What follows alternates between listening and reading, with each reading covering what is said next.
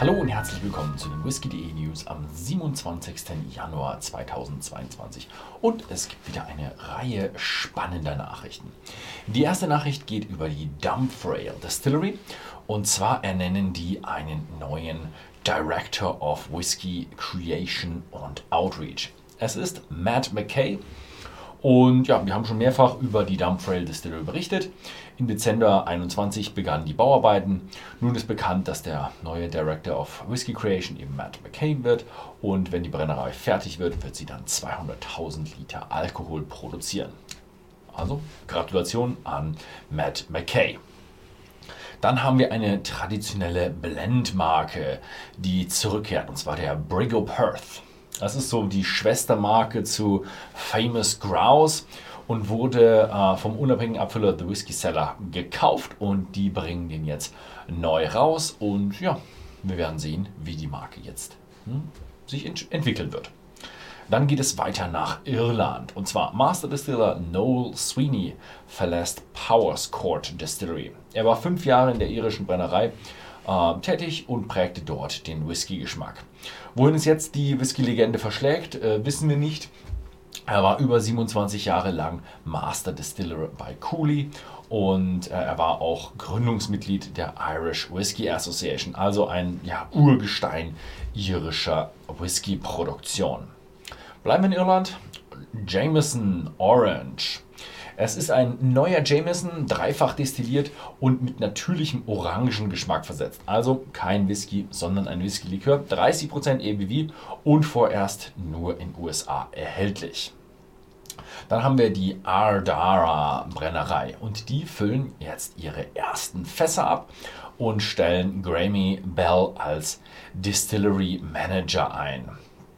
Also nach 51 Wochen nach der Grundsteinlegung geht die neue irische Brennerei in Betrieb. Muss ich sagen, Respekt, so ein Projekt so schnell durchzusetzen ist schon ja, gut.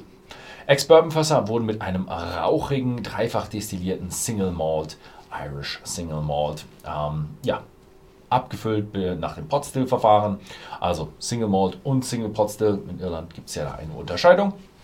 Und jetzt wurde eben Grammy Bell zum neuen Destilleriemanager hm, ernannt. Der hat schon sehr, sehr viel Erfahrung äh, bei Diageo in Dufftown und auch in Louisville war er tätig. Also bringt er so aus Schottland und aus Amerika die Whisky-Kultur wieder zurück nach Irland, wo sie im Grunde vielleicht exportiert wurde.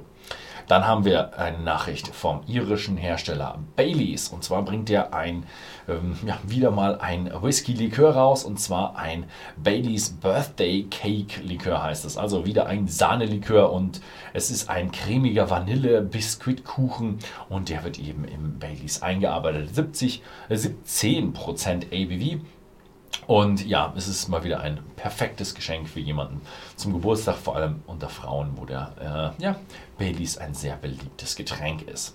Dann schauen wir mal zu USA und zwar geht es zu Buffalo Trace und die spenden 2022 Flaschen für Hilfsorganisationen weltweit. Ja, und ähm, die gehen dann für einen guten Zweck und äh, ja, das ist eine Bewerbung auch ein bisschen mehr für Hilfsorganisationen zu tun. Und gleichzeitig erntet Buffalo Trace auch noch ihren Red Rovey Mais. Im Sommer 2021 konnte Buffalo Trace eben zwei kleinere Felder mit diesem Red Rovey Mais ähm, ja, bepflanzen und jetzt wird er eben geerntet und dann in der ja, Bourbon-Produktion eingesetzt.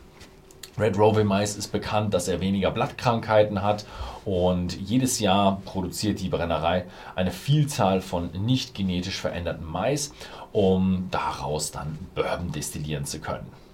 Dann habe ich noch eine Nachricht aus dem internationalen Bereich und zwar kommt die von Starward. Starward gibt es jetzt neu die Starward Octave Barrels. Die australische Single Malt Brennerei vervollständigt jetzt ihr Sortiment mit 100 Liter Rotweinfässern, Octaves, und wird sie dann mit 48% abfüllen und sie sind dann auch demnächst bei whisky.de erhältlich. Ich sage dann, danke, das war's diese Woche. Vielen Dank fürs Zusehen und bis zum nächsten Mal.